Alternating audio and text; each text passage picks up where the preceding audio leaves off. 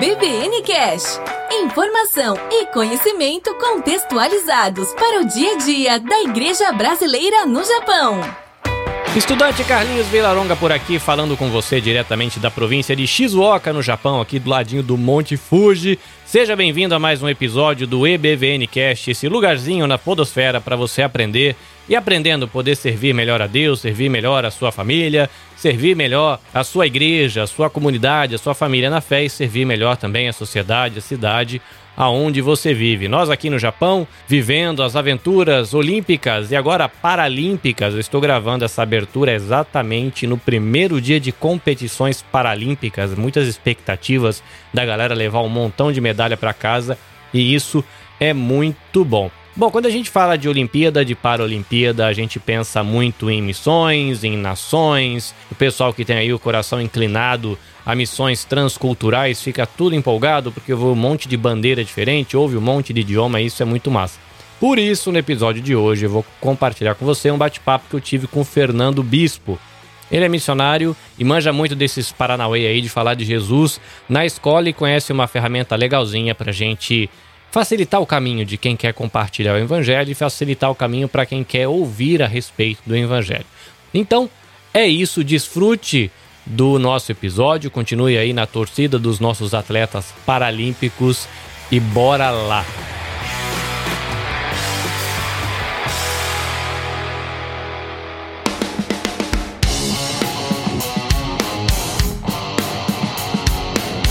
É BVN Cash para aprender e servir melhor a Deus, a família, a igreja e a sociedade. Fernando, bem-vindo ao Japão. Ah, um prazer. Curiosidade para começo de história: é Fernando Bispo sobrenome, Fernando Bispo título, ou é igual título, é nome de rapper, Fernando, vírgula, o Bispo? qual, qual que é a pegada? Bispo é meu sobrenome, cara. Eu sou predestinado desde o ventre. Não, e tem muitas histórias, né? Porque é sobrenome mesmo. E eu sou conhecido como bispo. Inclusive, na minha igreja, eu sou conhecido como bispo. Eu sou de uma igreja presbiteriana. A igreja presbiteriana não tem bispo, né? Teve uma vez até que eu estava num retiro da um pessoal da minha igreja, numa casa de retiro católica trabalhando no retiro e tal, você chega, joga a bolsa do lado e vai trabalhar, né, pro retiro. E aí no final do dia, assim, já de noitão, assim, ah, eu fui lá na recepção, né, buscar meu quarto. E aí eu fui e perguntei, né, ah, o meu quarto e tal, vim ver aqui. Aí a mulher me perguntou assim, ah, qual é o seu nome? Aí eu, ah, Fernando. Aí ela olhou, olhou e falou assim, olha, não tem Fernando nenhum na lista não. Aí, ué, como não? Fui lá na secretaria da igreja, né, na secretária, falar, olha, meu nome não tá na lista, vocês me colocaram, assim, não, tá sim, vai lá e fala. Eu falei, ela não fala. Ela falou que não tava.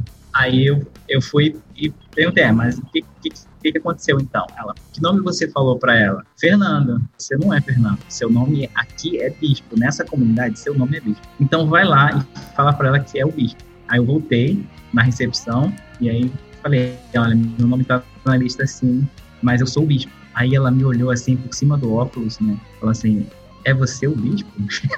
Aí eu, desculpa te decepcionar, mas sou eu, eu o bispo. Aí ela falou assim: olha, o pastor da igreja eu conhecia. O bispo eu não conhecia. Separei o melhor quarto para você.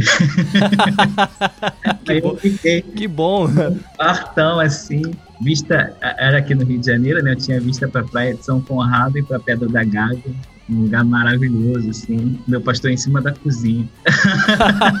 que maravilha! É, eu sou do, eu sou de Salvador, na Bahia, mas eu cresci no interior de São Paulo e eu sou da igreja presbiteriana lá também, né? Aqui eu faço parte de uma comunidade de fé que ela é de linha reformada, mas ela não é batista, ela não é presbiteriana, é de uma denominação que foi plantada por suecos em, sei lá, quantos séculos atrás, que é, uhum. não é exagero, né? Porque não é séculos, é depois da, da Segunda Guerra. Mas eu tenho essa essa tradição, minha família de igreja presbiteriana no Brasil, né? inclusive a missionária que serve a nossa igreja, ela serve essa igreja de linha reformada, né? O meu pastor é japonês, mas ela é uma missionária da Igreja Presbiteriana do Brasil, da Junta de Missões da Igreja Presbiteriana do Brasil. Olha, que legal. Então eu tô com meu pezinho em casa, né? Então aí internet conectando presbiterianos ao redor do mundo, né? Isso é muito massa. Bom, você fala do Rio de Janeiro, correto? Correto, cidade maravilhosa. Só sol, praia. É, Rio de Janeiro rola essas paradinhas de água de coco também? Tem tradição aí no Rio também ou não? Água de coco no final da caminhada na, na orla. Dá aquela caminhadinha no calçadão, quando termina, água de coco. Que maravilha. Bispo, é, é, é legal que dá a sensação que você está falando com alguém mega importante, assim, né? Que você fala assim, o bispo. Cara, é. É, aqui off topic, antes da gravação, você estava contando umas histórias muito loucas a respeito da sua relação com Deus, pá. Então eu vou pedir a gentileza de você é, se apresentar para os nossos ouvintes novamente, porque eles não ouviram a sua primeira apresentação off-top. É, por favor, quem é Fernando Bispo? Pergunta profunda, né? Quem sou eu? é, bom, eu vou fazer, falar primeiro as coisas que eu faço, né? É, eu sou missionário da CRU, é uma missão que trabalha com estudantes universitários, prioritariamente, mas tem várias outras funções. Eu lidero uma equipe de missionários aqui no Brasil que trabalha para iniciar movimentos em universidades e também sou é, diretor do DEFOR. Né? Sou casado com a Giovana, sou pai do Tomás, é, sou um cara que está aprendendo a seguir Jesus, né? um aprendiz de Jesus. Quero segui-lo, ser luz para o mundo através dele. Bom, você falou um pouco aí da sua caminhada com Jesus, né? Você quer aprender a andar com Jesus, você falou da CRU e você falou do The Four Points, que na verdade foi o que me conectou com você graças às internets da vida. Eu entrei em contato através do perfil no Instagram do The Four Points Brasil e falaram: ah, você vai precisar falar com o bispo. Eu falei: tá bom, eu tenho alguém importante que é responsável pela ferramenta. Mas você estava contando antes da gravação de que você começou a sua caminhada com Jesus meio que ali pela adolescência e logo junto com isso a decisão de se dedicar a missões. E eu queria ouvir um pouquinho dessa história aí, como é esse negócio, garoto carioca na escola, tá lá de boa, praia, sol e de repente botam Jesus no meio da sopa e aí o cara começa a andar com Jesus e quero fazer missão. Como é que foi esse trem todo aí? Então, eu, eu me converti é, depois da conversão do meu pai, né? Meu pai, é, a gente não era, não era uma família cristã, é, mas eu, eu julgo que a, que a, nossa família é uma família buscadora assim, a gente queria, na figura dos meus pais, a gente queria ter alguma coisa, uma experiência, né, com, com o sobrenatural. E nesse processo de busca, meu pai vive um processo de conversão bem dramático, né, assim, efeitos especiais, assim, né, pirotecnia de Deus, aquelas coisas todas, ele vive um processo de transformação bem profundo, pra gente até meio assustador, confesso, mas a gente começou, por causa dele, a gente começou a frequentar uma igreja. E aí, nessa igreja, eu vivi um processo de conversão né, de, de, perceber Deus de maneira mais próxima. Foi um processo, né, mas que eu fui entendendo quem, assim, que Deus não era uma pessoa a quem eu devesse ter medo, né, mas que Deus me amava, Deus me chamava de amigo. Muito meu testemunho de conversão está nisso, né, João 15 lá, né, não vos chamarei mais servos, mas tenho vos chamado de amigo. Essa coisa de que eu posso confiar em Deus, né? Deus não é um cara que está na esquina é, esperando é, eu cometer uma falha para pular na minha frente e dizer, ah, te peguei, você errou. É assim, Deus está a meu favor. Né? É, e aí, vivo o meu processo de conversão e começo a estudar numa escola técnica, no meu ensino médio, no Serpet. Não sei se vocês conhecem o conceito de Serpet aí. É uma escola técnica, não é profissionalizante. E nessa escola tinha um grupo de cristão ligado à CRU, né? É, e eu ainda era novo convertido nesse, nesse processo, né? me considero nessa época bem novinho mesmo, e lembro de, de ter um impulso nesse grupo para a gente compartilhar a nossa fé. E aí, participando desse grupo, eu começo a ver alguns amigos meus de escola se convertendo. Se convertendo e eu começo a discipulá-los, né, iniciar aquele processo de estudar a Bíblia na escola. A gente chegava um pouco antes, saía um pouco mais tarde, pegava os intervalos, às vezes, de almoço para ficar juntos e estudando a Bíblia e tal. E começa um movimento, assim, de, meio avivamentos na minha escola, né, de gente se, se convertendo. Como é um curso profissionalizante, no final do, do curso técnico tem que fazer estágio, né, para ter o título e tal.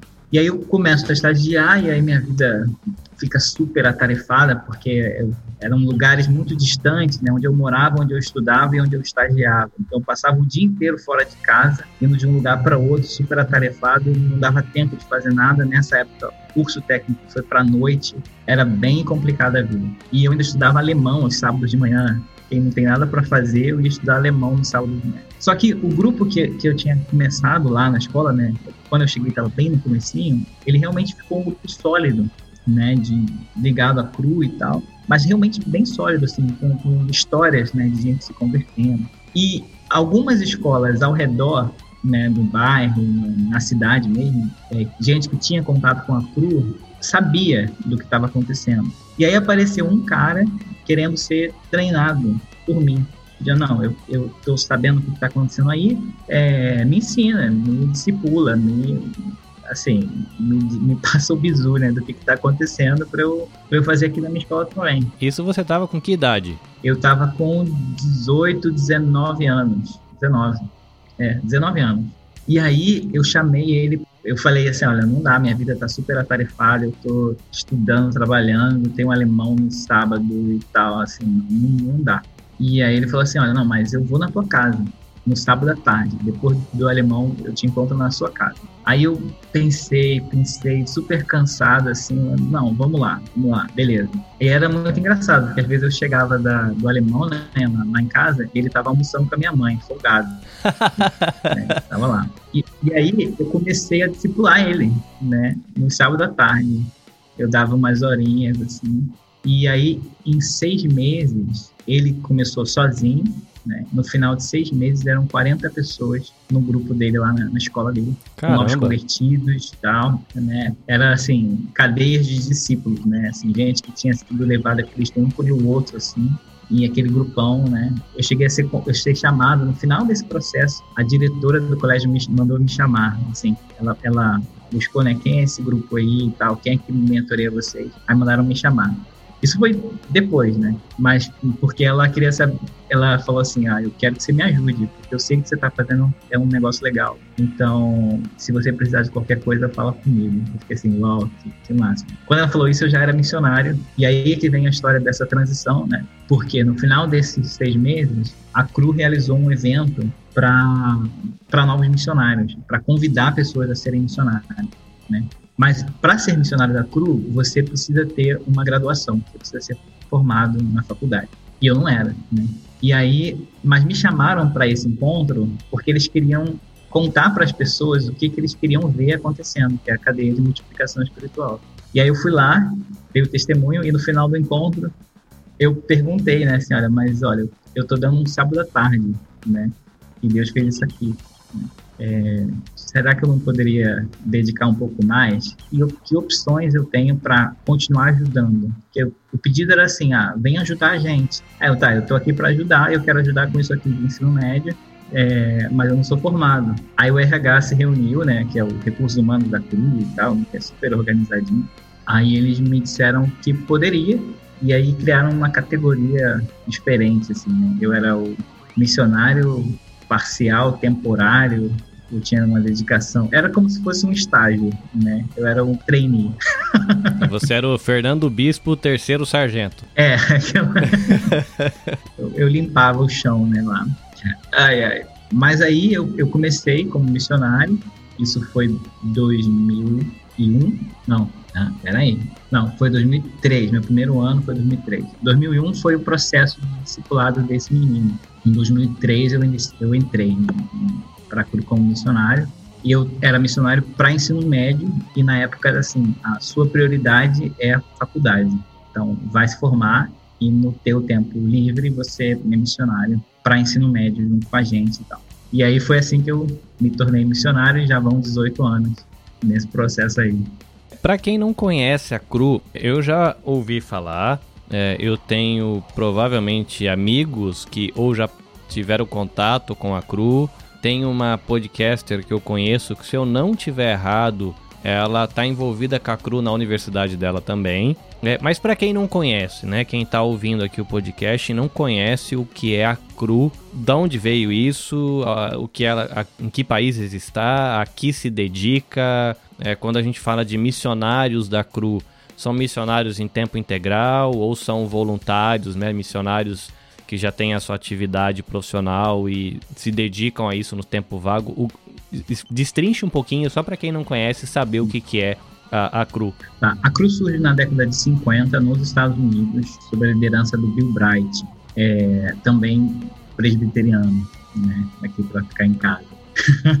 e, E a visão que ele tinha, né, era muito simples, era assim, eu quero ajudar a cumprir a grande comissão, né? Pequenininha a tarefa dele, ajudar a cumprir a grande comissão. Mas ele entendeu que Deus estava chamando ele para começar isso a partir da universidade, né, com a compreensão de que da universidade saem líderes para o mundo todo, né, líderes né, de todo tipo. Né, é, são os universitários de hoje que vão estar nos consultórios, dando aula no futuro, nos tribunais, tomando decisões importantes para a nossa nação, né, o mundo inteiro saem, são da universidade. Na universidade estão acontecendo as principais discussões sobre o futuro.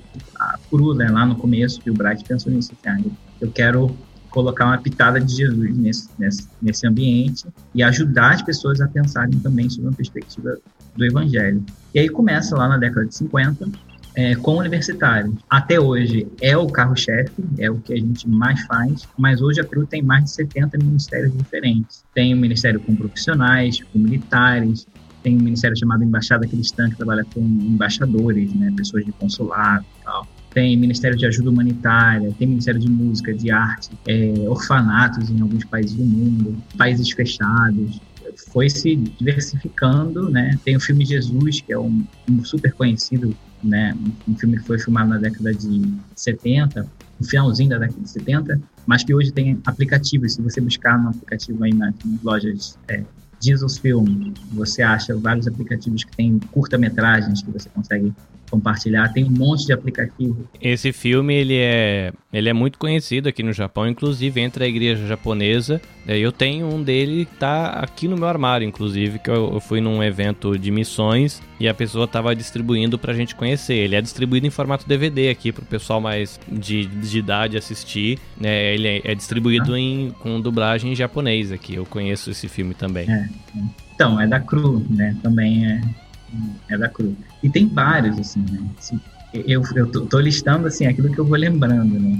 Mas em cada país, ele, ele o, o Ministério também adquire formas específicas, né? Para atender as demandas locais, né? Mas é sempre assim, a gente quer trabalhar prioritariamente com estudantes universitários, pensando justamente nessas lideranças. Né? E muitos líderes de outros ministérios da CRU saíram do Ministério de Campus, né, no Ministério de Universidade. Conhecem a CRU na universidade, né, se envolvem, começam a evangelizar e discipular seus amigos e tal, mas tem uma visão, tem uma paixão específica por um público, sentem uma necessidade específica e na CRU acabaram encontrando o seu espaço para liderar um ministério. Tem hoje um ministério de estratégias digitais que mantém vários sites, aplicativos para evangelização é, online, né, que é muito comum também, né, hoje em dia. É, e aí, os missionários da cruz são missionários de tempo integral, levantam sustento para a sua é, manutenção, né? É, e também levantam sustento para o seu ministério.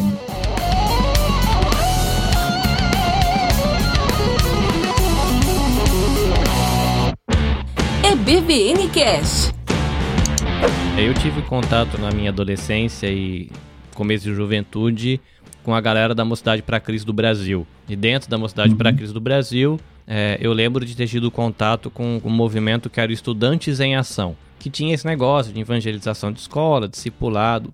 Para quem nunca teve como eu, que nunca teve contato com alguma atividade desenvolvida pela CRU. Imagina que eu estou lá na minha escola, seja no ensino médio ou seja na universidade, e eu não conheço Jesus, mas tem uma galera lá da CRU. Como é que acontece esse contato? Que tipo de atividade é feita na escola? O que que rola? Como é que, como é que funciona essa parada da CRU dentro da escola no prático, assim? Porque isso de repente pode dar alguma ideia para algum jovem ou algum adolescente aqui tentar fazer algo parecido dentro da escola dele. Né? Tá. É, se você está numa escola ou numa faculdade onde já há um grupo de cristãos, não necessariamente organizados como grupo, mas há uma quantidade de cristãos, a primeira coisa que a gente faz é organizar essa galera para orar junto, né? Pra... E aí pode ser na própria escola, faculdade ou, em, ou fora. O próprio grupo decide, depende muito da geografia do local e tal. É, e, e orar buscando uma visão de Deus, uma direção de Deus para ação nessa nesse lugar, né?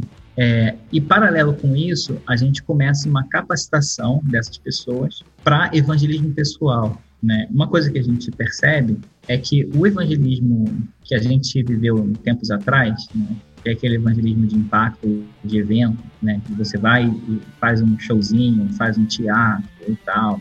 É, ele até tem seu espaço, mas hoje a gente tem percebido que quanto mais relacional e íntimo for o contato evangelístico, melhor. Então a gente trabalha muito, a gente tem muitas ferramentas na CRU para estimular o diálogo, a conversa real. Né? A ideia não é que, que você chegue e, e jogue as verdades do evangelho para cima de outra pessoa, mas que você inclua a pessoa na maneira de pensar do evangelho e que aos poucos você vai explicando a cosmovisão do evangelho, e aí você chega nos pontos que a gente considera como chave, né, que é o amor de Deus, o pecado do homem, o ato de Jesus e a nossa necessidade de salvação, de arrependimento. Né? A ideia é ter o máximo de conversas profundas e reais e permitir que as pessoas vejam o evangelho prático na sua vida. Então, a gente tem uma estratégia que a gente chama estratégia, até estranho chamar de estratégia, é um método, sei lá, em que a gente chama de orar, cuidar e compartilhar. Eu começo orando por meus amigos, a gente faz uma listinha lá, três, quatro amigos no início do semestre, você vai orar por eles. Você sistematicamente coloca no seu caderninho de oração e tal, cola na porta da geladeira, né? Assim, eu estou orando por essas pessoas. E você fala para essas pessoas que você está orando por elas, né? Assim, estou orando por você. Você tem algum pedido de oração e tal, né? É essa coisa de se aproximar.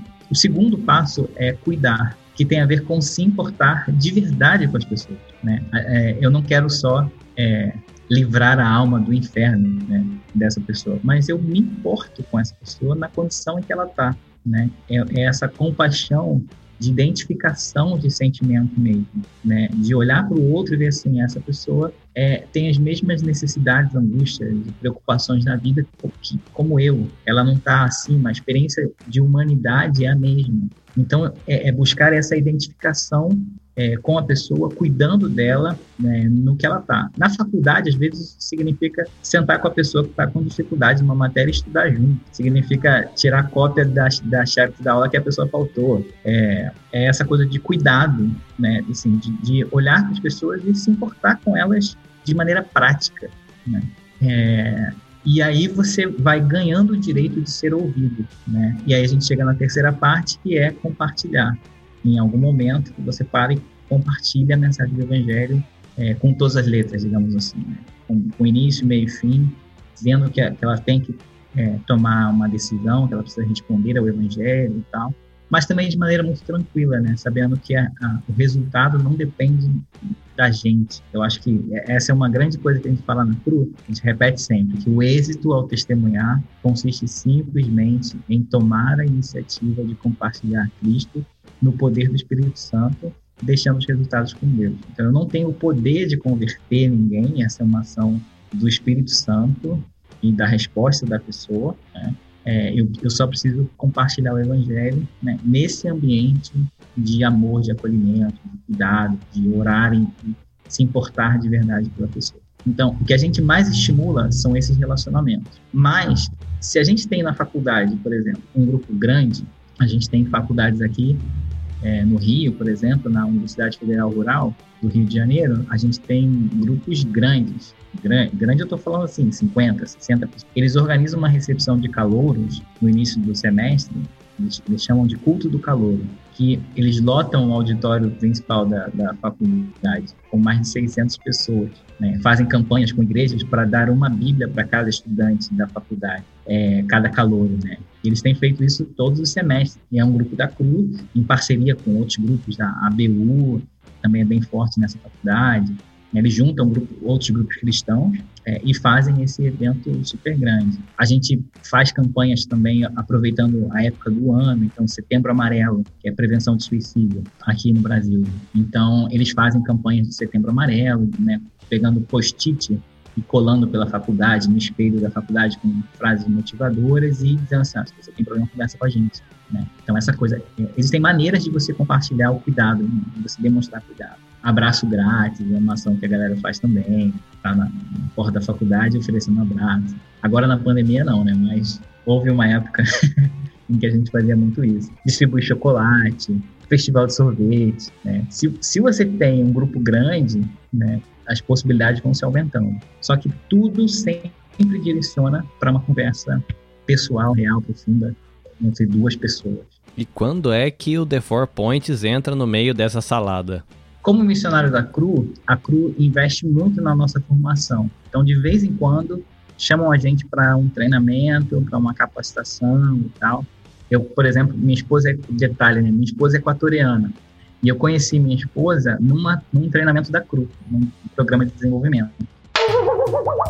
Não, e a história é louca, porque eu conheci ela na Bolívia, a gente começou a conversar na Argentina, começamos a namorar na Colômbia, casamos no Equador, moramos no Brasil. Então a gente tem uma relação continental. Que, assim, que, que passa, tio? América Latina. Mas aí, deixa eu falar lá do Deform. A gente começa, tem essa coisa dos treinamentos, capacitação e tal, e aí em 2016 participei de uma capacitação da CRU em Israel, que era para é, conhecer o Ministério, de, estudar sobre o Ministério do Discipulado à luz do Ministério de Jesus, né? Então a gente estava lá em Israel e tal. E nessa minha turma estava o fundador, o criador do DeFort, o Rafael, que é um cara da Suíça, né? E aí ele, ele que, que começa lá.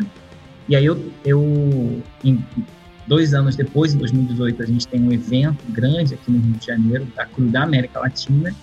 E aí há uma determinação, né, um pedido, talvez, de que a ferramenta oficial desse evento de evangelismo fosse o DEFOR, né? E aí eu vou e trago, né, em contato com o Rafael lá da, da Suíça e trago o DEFOR aqui é, para o Brasil. Uma coisa interessante sobre o DEFOR é como é que ele surge na Suíça, que é um negócio, assim, muito legal. Existia um ministério de estudantes de ensino médio, relativamente, assim, comparativamente seria o nosso ensino médio no Brasil, é, e eles estavam querendo ajudar as pessoas a evangelizar, né? Assim, os missionários querendo ajudar estudantes de ensino médio a evangelizar. E eles estavam, assim, usando, na época, o folheto das quatro leis espirituais, que era o que a gente tinha, mas já com toda a mentalidade que a gente tem de relacionamento, de proximidade, conversas reais e tal.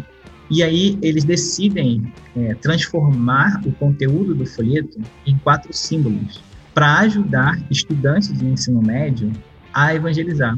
Qual era a ideia deles? É, ter uma, uma espécie de grife de, de acessórios, de maneira que os adolescentes sempre tivessem os símbolos visíveis, ou numa camisa, ou numa pulseira de silicone, ou num boné, ou num guarda-chuva, ou num estojo, num lápis, né? E aí, é, naturalmente, as pessoas perguntariam, né? Assim, Pô, mas isso que você está usando aí, o que, que significa isso aqui? Né? E aí, pronto, você já, a pessoa está pedindo o significado. E aí você fala sobre uma perspectiva do que significa para você. Então, quando a gente usa o defora, a gente sempre fala da gente. Fala? Deus me ama, eu sou pecador, Jesus me ama e eu sou um seguidor de Jesus. Eu respondi a essa pergunta dizendo que eu sou um seguidor de Jesus. E aí você inclui num relacionamento. E aí isso pegou, foi um negócio que deu certo. Assim, e, e é a experiência que a gente tem com o Tefor, na verdade. Que as pessoas perguntam pra gente assim, ah, qual o significado dessa, desses símbolos, né? Assim, e que é, acontece mais das pessoas perguntarem do que a gente tomar a iniciativa de falar, né? É, é a nossa prática normalmente é essa.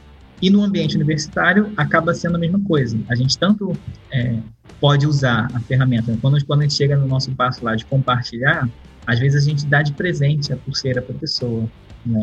É, e explica para ela o significado dos, dos símbolos e dá de presente para a pessoa. Mas, mas a gente vai criando produtos, né, do decor, de maneira que haja sempre os símbolos por perto, né? Então, é, até tatuagem de rena a galera já fez para ir para a praia com a tatuagem dos símbolos e poder compartilhar. Né? É sempre assim. Mas o curioso é isso, né? Começa com estudantes de ensino médio, né? É, ajudando essa galera a, a, compartilhar o evangelho de maneira mais tranquila possível, né? Mais relacional, assim. E menos com cara de, de evangelização, né? evangelização pesada, clássica que eu digo. É, o pessoal que está que segue né, as minhas mídias sociais. Eu tinha entrado em contato com, com, a, com a equipe lá, autor, não sei se foi nem, inclusive, nem sei se foi você ou alguém da equipe, autorizou a gente usar a imagem. Eu peguei também aqui do site japonês, a gente replicou nas nossas mídias sociais é, e a pessoa, a galera tem uma ideia do que é. Mas para quem está ouvindo o podcast não faz ideia do que é o The Four Points. É, você já falou aí que são quatro símbolos que ajudam a pessoa a apresentar. Que símbolos são esses e como é que ele ajuda a gente a falar da nossa vivência com o Evangelho e a apresentar o Evangelho para o outro? Vamos lá. O primeiro símbolo é um coração. É, e a gente fala sobre o amor de Deus. Né? A ideia é que Deus não é um cara mal que está de que a gente tem que fugir, né? mas Deus está a nosso favor né?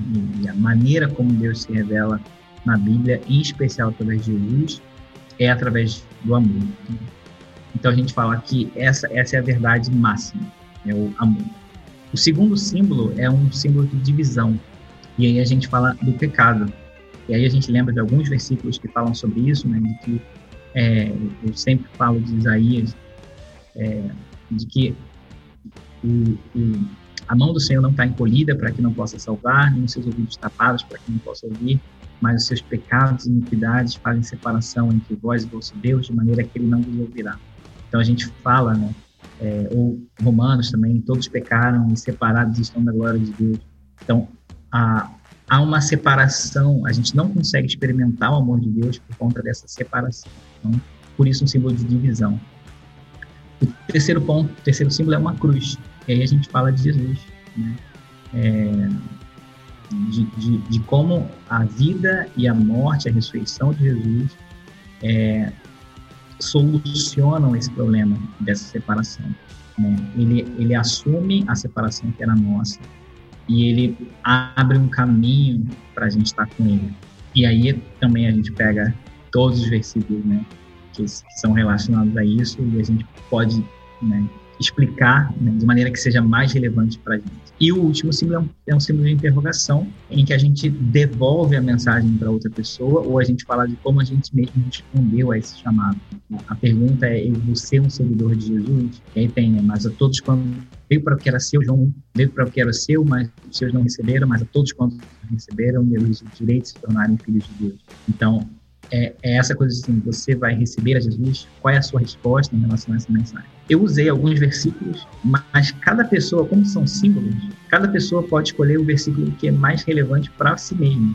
E também inserir a própria história de conversão. O que, que foi é, relevante para mim, qual o versículo que, que, me toca mais na hora de eu compartilhar. É, e você falar de como o evangelho chegou para você, né, como ele, ele te toca. Então, coração, divisão, cruz, ponto de interrogação. A gente explica o evangelho simples em quatro pontos.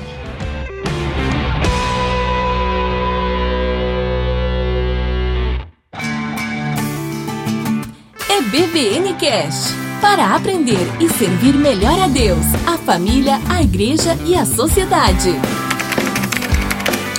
Eu acho que é interessante aqui o pessoal saber onde que eles podem encontrar mais informação a respeito do The Four Points, é, inclusive também a respeito da CRU. É, imagino que exista aqui no Japão. Que eu me lembre, eu nunca é, ouvi falar da CRU em questão de movimento de brasileiros fazendo atividades né, entre japoneses. Imagino que, como é um ministério que está em vários lugares do mundo, tenha grupos da CRU é, japoneses, né? Mas eu não tenho contato com brasileiros que estão nesse movimento. Mas se os nossos ouvintes quiserem se aproximar é, da ferramenta Devor Points, conhecer melhor, entender como usar para ajudar no compartilhar o evangelho, ou queira conhecer um pouco mais da CRU, onde que o povo encontra essas informações? É, do Defor, eu acho que é só acessar o defor.com é, e aí você vai cair no site internacional e lá tem a bandeirinha, né? Se cair num site de um país que você não, não conhece, tem a bandeirinha que você pode selecionar e escolher o país. É, eu olhei aqui, não tem, é, não tem Japão na lista do Defor internacional. É, mas lá você tem as informações né, do, dos símbolos, tem vídeos explicando é, o que, que é o DeFor, né, maneira de você adquirir os produtos também, tem tudo lá. É, e a CRU, você pode buscar também cru.org, e aí você chega no, no site da CRU Internacional e tem tem uma, uma página para a Ásia. Né? Dentro, se você cair no site da CRU dos, internacional, a sede nos Estados Unidos, talvez você caia direto lá. Mas no site, se você digita cru.org, você também tem a opção de selecionar que região do, do planeta você quer, clicando num globinho, num ícone do globinho, e aí você abre, abre os continentes, e aí você pode clicar em Ásia, e aí vai cair na, nos mais próximos lá. Que maravilha, Fernando. Manhã de segunda-feira, né? Normalmente missionário tem corre-corre aí sábado e domingo. E você aí manhã de segunda, tirando um tempinho para gravar com a gente aqui do Japão. Eu agradeço, né? O tempo. A esposa, o filho, dando aí um tempinho na agenda para você conversar com a gente. Valeu. Se por acaso o povo quiser conversar especificamente com o bispo, como é que o povo te acha? Bispo no Instagram é mais simples. Bispo underline FD, que é de Fernando Dário. FB, bispo underline FB, chega em mim fácil, ou fernando.bispo.cru.org.br também consegue me achar fácil.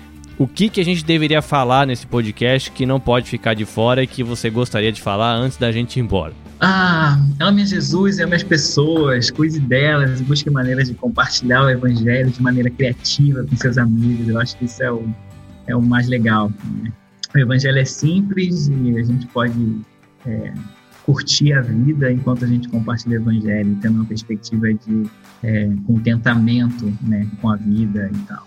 Para mim, isso é, é, é, o que Deus tem falado comigo recentemente. É, e é isso. Defora é uma ferramenta que pode te ajudar e a Cruz está aí para ajudar estudantes que querem compartilhar o evangelho nos seus contextos. Estamos é, aí para servir. Acho que é isso. Maravilha.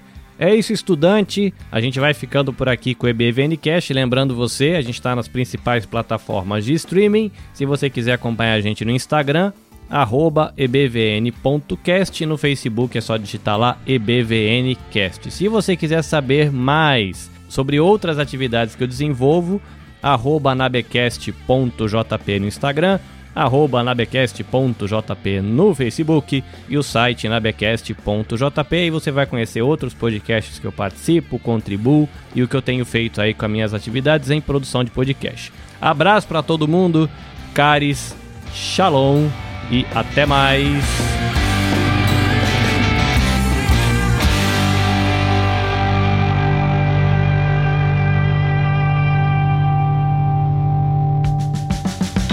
Siga o EBVN Cash nas redes sociais.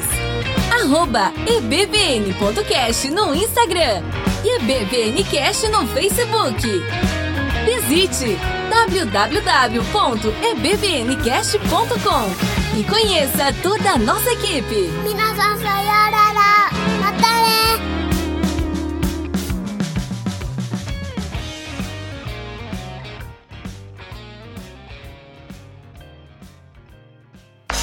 Este episódio foi editado pelo Nabecast. Saiba mais em www.nabecast.jp. Nabecast, conectando pessoas, desenvolvendo amizades, construindo parcerias e compartilhando vida através de podcasts.